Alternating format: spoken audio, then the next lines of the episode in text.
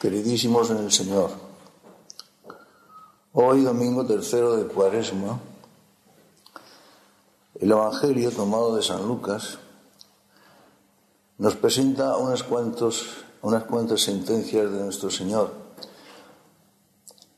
y acontecimientos de su vida. Sentencias, digo, de nuestro Señor, pronunciadas quizá en momentos y en tiempos diferentes, pero que el evangelista las agrupa en un mismo bloque, en un mismo contexto.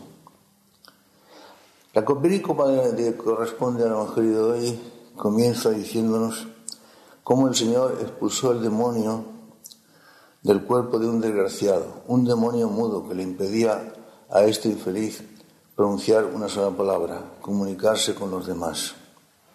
Expulsado el demonio, habló el mudo, lo que suscitó la admiración y el asombro de las muchedumbres. Pero había muchos que interpretaban torcidamente el milagro del Señor. Decían que si lo había hecho era por arte del príncipe de los demonios con el cual tenía hecho un pacto. Sí, ha expulsado el demonio, pero lo ha hecho por arte de Belcebú, con el cual ha pactado Belcebú, el príncipe de los demonios. Otros, por el contrario, según nos dice el texto evangélico expresamente, para tentarlo, le pedían algún signo, algún prodigio, alguna señal del cielo para demostrar su carácter de Mesías. No porque creyeran en él o porque fueran animados por buena voluntad, sino, como dice expresamente el texto, repito, para tentarlo y, en definitiva, para burlarse de él. Como podemos ver, Jesucristo fue rechazado por los hombres desde los primeros momentos de su actuación, ya cuando, cuando vino a este mundo. Vino a los suyos, dice el Evangelio de San Juan, pero los suyos no le recibieron. La luz luce en las tinieblas, pero las tinieblas no la comprendieron y no la aceptaron. El rechazo de entonces en la persona de Jesús, en su propio tiempo, cuando vivió en medio de nosotros en carne mortal, fue seguido de su muerte y resurrección. Y luego, durante la edad llamada antigua, hubo un periodo de cierto esplendor, de abundante esplendor por parte de la Iglesia fundada por él. Eso sí, un periodo mezclado con terribles persecuciones, las diez tremendas persecuciones del Imperio Romano contra la Iglesia Católica. A ese periodo de la Edad Antigua, de la Iglesia primitiva, Siguió luego un larguísimo periodo de esplendor y de extensión de la fe por el entonces, el entonces mundo conocido, por toda Europa y gran parte de Asia. Un periodo de fe y de fervor que duró largos siglos. Es un periodo de la historia injustamente llamado la Edad Oscura y que nosotros conocemos con el nombre de la Edad Media, que en realidad de verdad es un periodo de gran sabiduría y esplendor y de extraordinario florecimiento de toda, por parte de la humanidad. De todas maneras, aquel rechazo que Jesucristo recibió en su propia persona ha prevalecido a lo largo de los siglos de una forma o de otra y ahora en los últimos tiempos, sobre todo a partir del siglo XVIII, con la época, la edad del racionalismo, cuando el hombre decide prescindir de Dios y autoproclamarse a sí mismo como el único Dios. A partir de ese momento, la persecución, el desprecio, el olvido de Jesucristo, el volverse los hombres de espaldas contra Dios para elegirse a sí mismo como tales dioses, como el único Dios, se hace, se recrudece extraordinariamente hasta llegar a nuestros días. Hasta llegar a nuestros días, digo, en los cuales el rechazo de Dios por parte de los hombres. La persecución, la burla, el ludibrio y el escarnio hacia la persona de Jesucristo, ahora en nuestra época en la que vivimos, se ha hecho más fuerte y más intenso que nunca. No tiene eso nada de particular porque realmente está contenido ya y profetizado en la, Escritura, en la que se dice que a medida que se aproximen los últimos tiempos, el rechazo de Dios por parte, de los hombres será más universal, más profundo y más extenso. Por eso, en la segunda carta que San Pablo, el apóstol San Pablo, le escribía a su discípulo Timoteo, le advertía acerca de las dificultades que tendrían lugar en el mundo hacia los últimos tiempos, hacia los momentos finales de la historia. Literalmente decía así el apóstol a su discípulo Timoteo, ten en cuenta que en los últimos días vendrán tiempos difíciles. En los últimos días vendrán tiempos difíciles. Los hombres se volverán egoístas, sigue diciendo el apóstol. Los hombres se volverán egoístas, codiciosos, soberbios, blasfemos, ingratos, impíos, crueles, calumniadores, desenfrenados, inhumanos, traidores, más amantes del placer que de Dios. Tiempos difíciles, según el apóstol, lo de los últimos días cuando se aproxime el final de la historia, cuando esté próxima la segunda y definitiva venida del Señor Jesús. Y en la segunda carta que el apóstol escribía a los tesalonicenses, les advertía también grave e insistentemente acerca de lo siguiente. Con respecto a los últimos días, momento que Dios se ha reservado para sí mismo y que no ha sido revelado cuándo tendrá lugar, pero sí los acontecimientos que ocurrirán entonces. Con respecto a los últimos días, dice el apóstol a los fieles de Tesalónica, que nadie os engañe, porque primero, antes de que ocurra la segunda venida del Señor, el momento final de la historia, porque primero ha de venir la apostasía general, la gran apostasía, y se manifestará el hombre de la iniquidad, el hijo de la perdición, que se alza, se alzará sobre todo lo que lleve el nombre de Dios. Por eso os decía, queridísimos en el Señor, que no nos extrañe que a los últimos tiempos la fe prácticamente se haya desvanecido.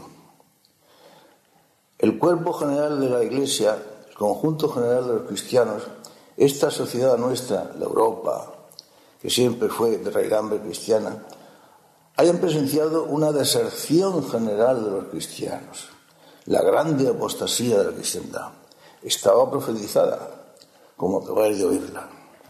Y no debe de extrañarnos, por, por lo tanto, que, como decía el apóstol literalmente, estos nuestros tiempos se hayan convertido en algo realmente difícil.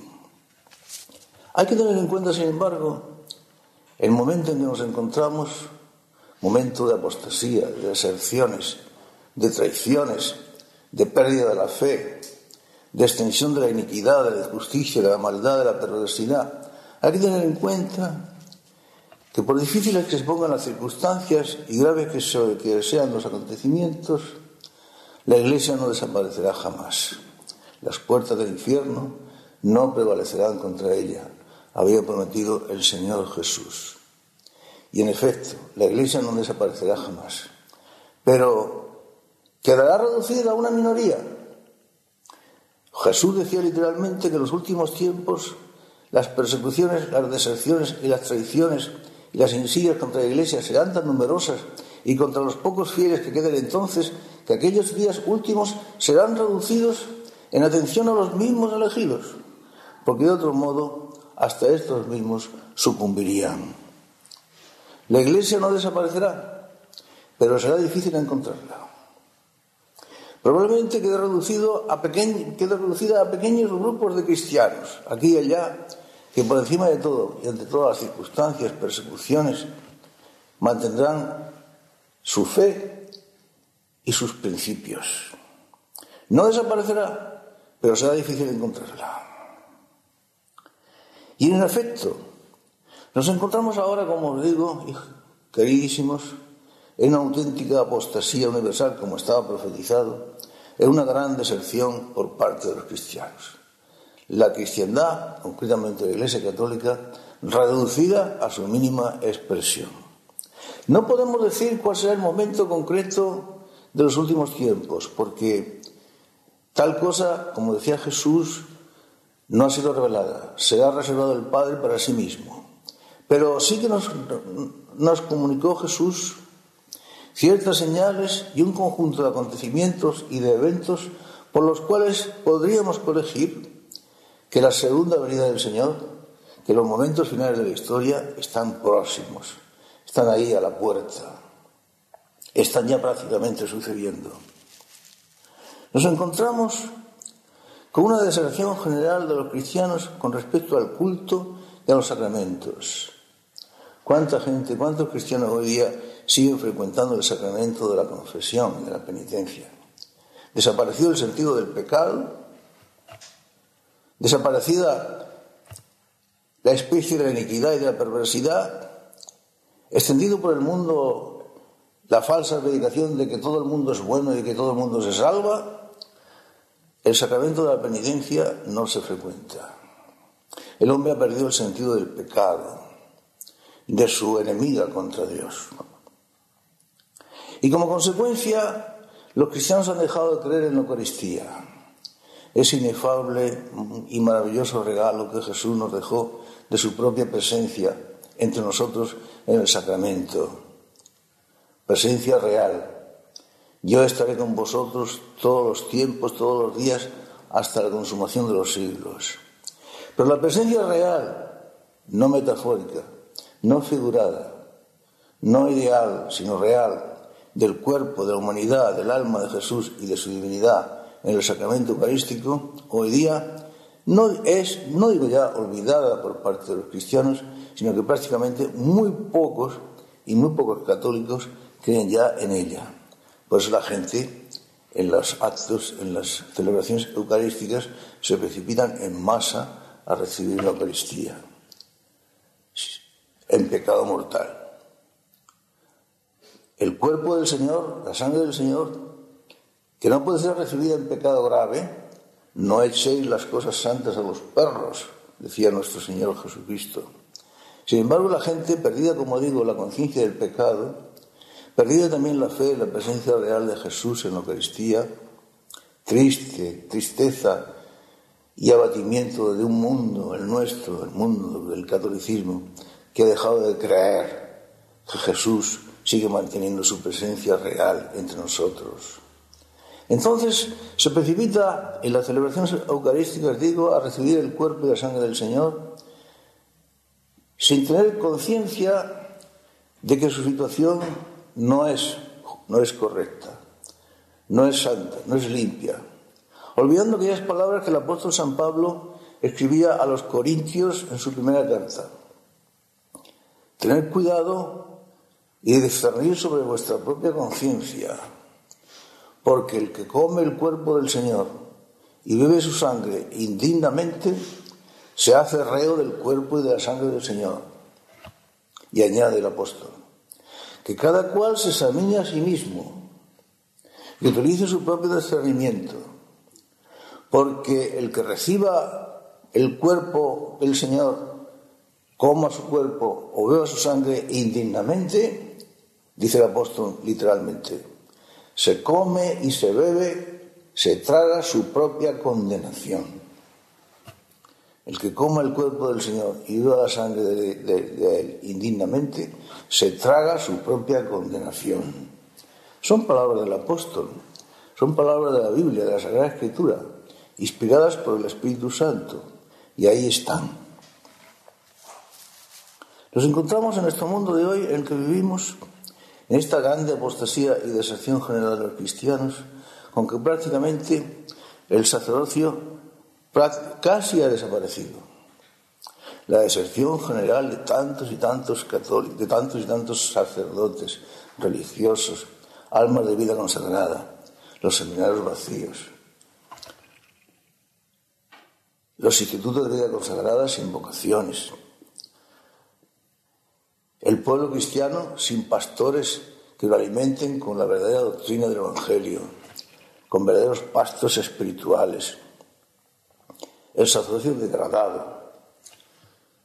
El conjunto de los obispos que ha perdido su autoridad, que ha perdido su crédito, que ha pisoteado su propio prestigio. La Iglesia prácticamente necesitada de buenos y de santos pastores. Nunca ha estado tanto como ahora tan necesitada de ello. Las ovejas desconcertadas, como ovejas que, van, que caminan sin pastor, decía Jesucristo, que por tanto no saben a dónde ir.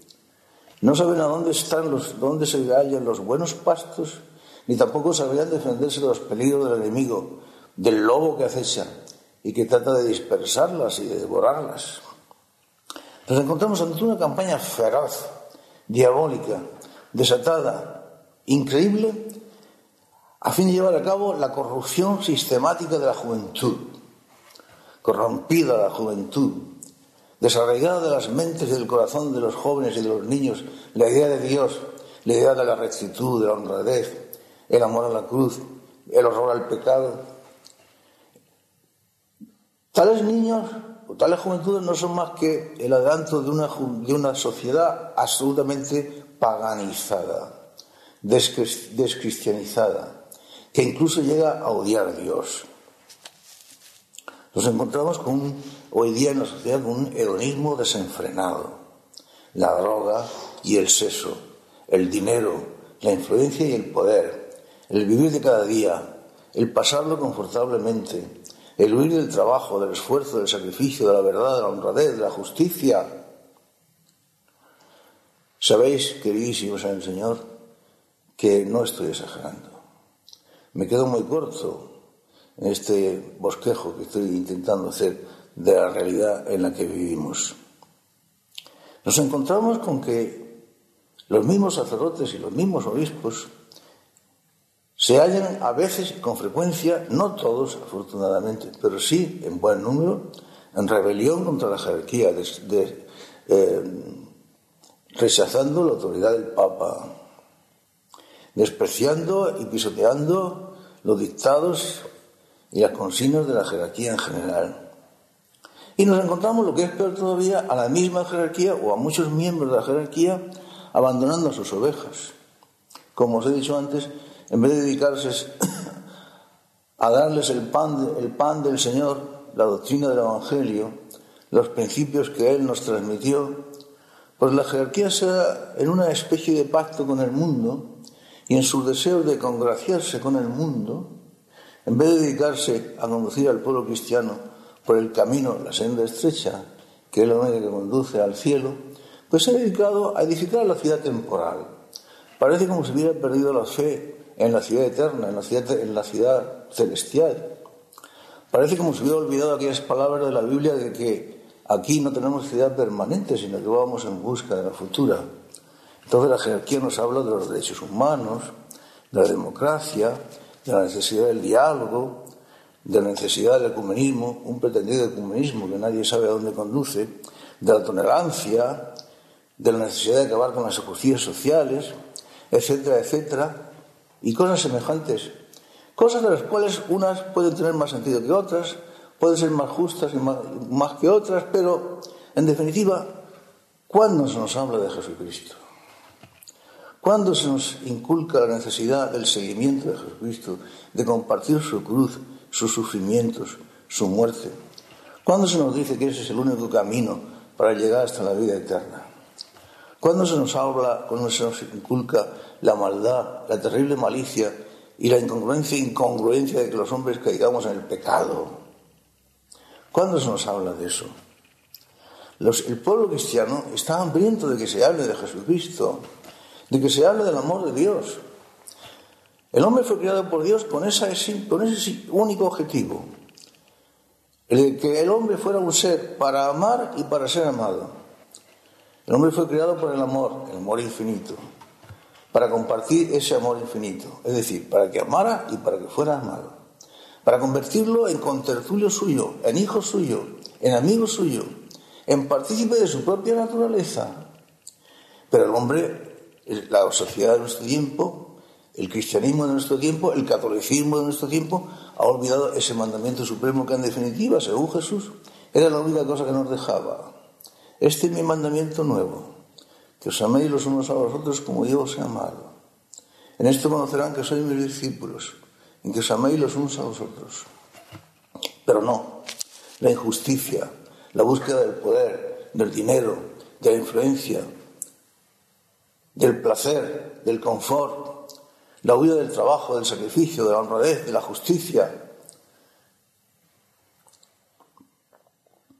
Dice la Biblia que en los últimos tiempos la abundancia de la iniquidad hará que se enfríe la caridad de muchísimos. Y en cuanto a la apostasía general y a la deserción de la muchedumbre del pueblo cristiano, en su generalidad, no creáis que yo exagero, que pongo una nota, una nota negra inadecuada. Es el mismo Jesucristo el que dijo aquellas tremendas palabras que debían de producirnos escalofríos. Dice, ¿pensáis acaso, decía el Señor, ¿pensáis acaso que cuando venga de nuevo el Hijo del Hombre encontrará fe sobre la tierra? ¿Pensáis acaso que eso ocurrirá? Fijaos lo que ha ocurrido con la teología de la liberación. Todo el continente sudamericano, yo estaba ahí, he vivido entre ellos cinco años, trastocado en su fe, un continente que vivía intensamente la fe en Jesucristo. Yo he vivido con los indecitos sudamericanos en la cordillera de los Andes. Y convertido al marxismo en la cual tarea de conversión al marxismo ha participado en grandísima parte, en su mayor parte, nada menos que la Compañía de Jesús, aquella que fue fundada por San Ignacio de Loyola como el, nuevo ejército del Papa, con el cuarto voto de obediencia al Papa y la famosa y conocida obediencia cadavérica, que ahora se ha convertido en una rebelión abierta, descarada, contra el Papa y contra la Iglesia. ¿Cómo es posible que poseedores de esta maravilla que es la doctrina del Evangelio, de este sublime mandamiento, cuál es el de la caridad, el del amor,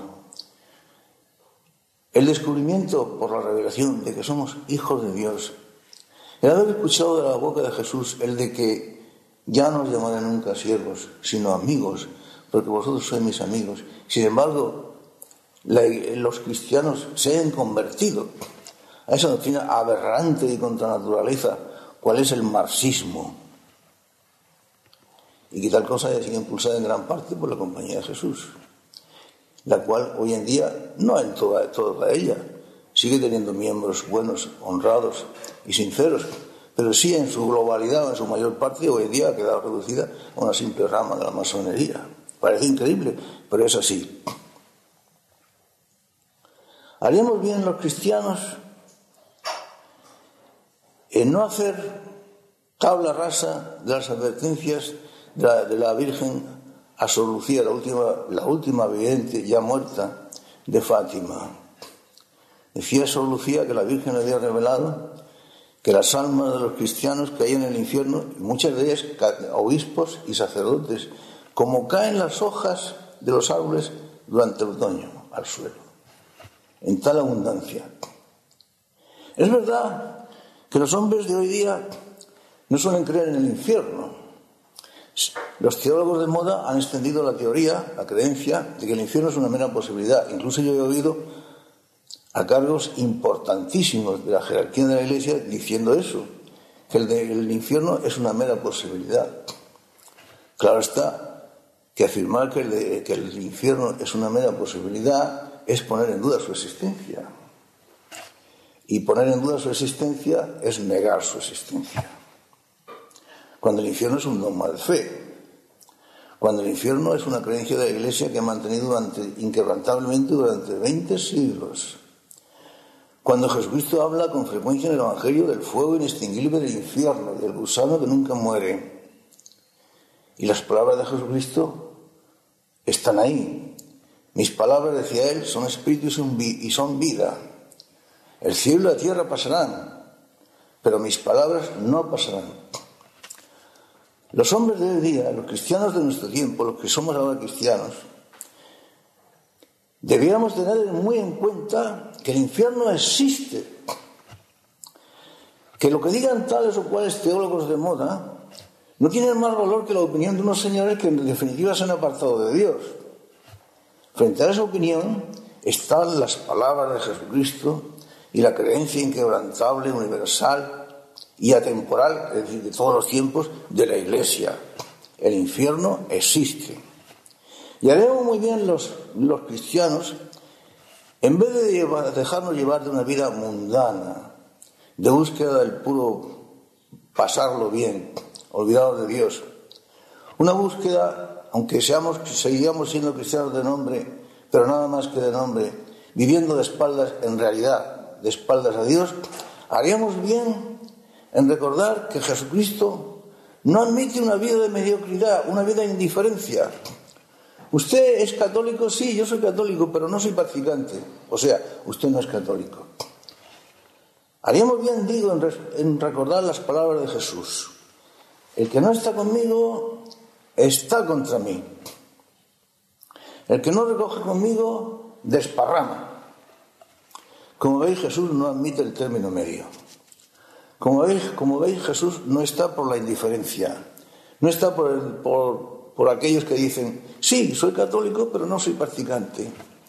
O sí, quizá Dios existe, pero no es cosa segura. Sí, yo creo, pero vivo mi vida. Jesús no admite esa postura. Sus palabras son terminantes y están en la película del Evangelio de hoy. Precisamente. El que no está conmigo está contra mí. El que no recoge conmigo desparrama. Decía Jesucristo que en los últimos tiempos vendrán muchos falsos profetas que engañarán a muchos con su poder, con su influencia, con sus acciones, engañarán a tantos y que, como os he dicho antes, al desbordarse la iniquidad, se enfriará la caridad de muchos. Y cuando veáis la abominación de la desolación sentarse en el lugar santo, decir, el tiempo está próximo. ¿A qué se refiere Jesús con esas extrañas y espeluznantes palabras del momento en que la abominación de la desolación se siente en el lugar santo, queriendo ocupar el lugar mismo de Dios? No lo sabemos. Pero sabemos que será un tremendo poder que seducirá, como dice Jesús, a muchos hombres, a la mayoría de ellos, aquellos que no tengan su corazón bien firme en el Señor, y los apartará de Dios, creyendo que siguen en la verdad. Cuando veáis a la abominación de la desolación, sentarse en el lugar santo y pretender ocupar el lugar de Dios, pensar que el tiempo está cerca. Nos encontramos, y esto no es más que un rápido bosquejo, un brevísimo resumen, diríamos casi un eufemismo de la realidad en la que vivimos, de la grande apostasía que estaba profetizada, de la deserción de los cristianos, encabezados por buena parte de su propia jerarquía. Pero ante eso, ¿qué hemos de hacer? Vigilar y orar. Manteneros firmes en vuestra fe, porque el que perseverare hasta el fin, decía Jesús, ese será salvo. También decía el Señor que cuando veamos, cuando presenciemos cuando nos veamos inmersos en todos estos acontecimientos que han de suceder, que no nos desanimemos, que no nos sintamos abatidos. Al contrario, levantad vuestras cabezas cuando dice el Señor, cuando veáis que eso sucede, porque esa es la señal de que está próximo a vuestra redención. Esos momentos terribles por los que los cristianos de los últimos tiempos habrán de pasar, estaremos quizás en esos últimos tiempos, Repito, solo Dios lo sabe, pero los síntomas se parecen bastantes a los que la Escritura señala como propios de aquellos momentos. Pero de todas formas, cuando eso suceda, levantad vuestras cabezas, dice Jesús, porque está próxima vuestra, vuestra redención. Y San Pablo nos decía, cuando lleguen esos momentos duros y difíciles, vivid espes contra espen, esperar contra toda esperanza. Cuando toda esperanza del mundo parezca fracasada, cuando parezca que no hay lugar para la verdad, para la justicia, para la honradez, para la bondad, cuando parezca que todo es oscuridad, esperar contra toda esperanza. Porque como decía Jesús en la noche de la última cena, en el sermón de despedida a sus discípulos, vosotros lloraréis y os entristeceréis, pero el mundo se alegrará. Pero de todas maneras vendré a vosotros y os volveré a ver. Y entonces os daré mi propia alegría que nadie os podrá arrebatar. Y tened confianza, porque al fin yo he vencido al mundo y vosotros lo venceréis también. Sea vuestra fe firme e inquebrantable a la doctrina que yo os he transmitido. Vuestra confianza firme, absoluta, total e inquebrantable y amor hacia mi persona y de Jesús, la que os mantendrá en pie y el que perseverará hasta el fin, ese será, será salvo. Al fin y al cabo, la corona de la victoria, como decía San Agustín, se le da a los vencedores. Y los vencedores son aquellos que han luchado y que han superado la contienda y han vencido. ¿Y cómo se vence? Con la gracia de Dios. Porque el mal nunca será tan fuerte como el bien. Y los poderes del, del demonio, del príncipe de las tinieblas, nunca serán tan eficaces, tan eficientes y tan grandes como los de Dios. Y la falsa esperanza y confianza del mundo en sí mismo nunca será tan fuerte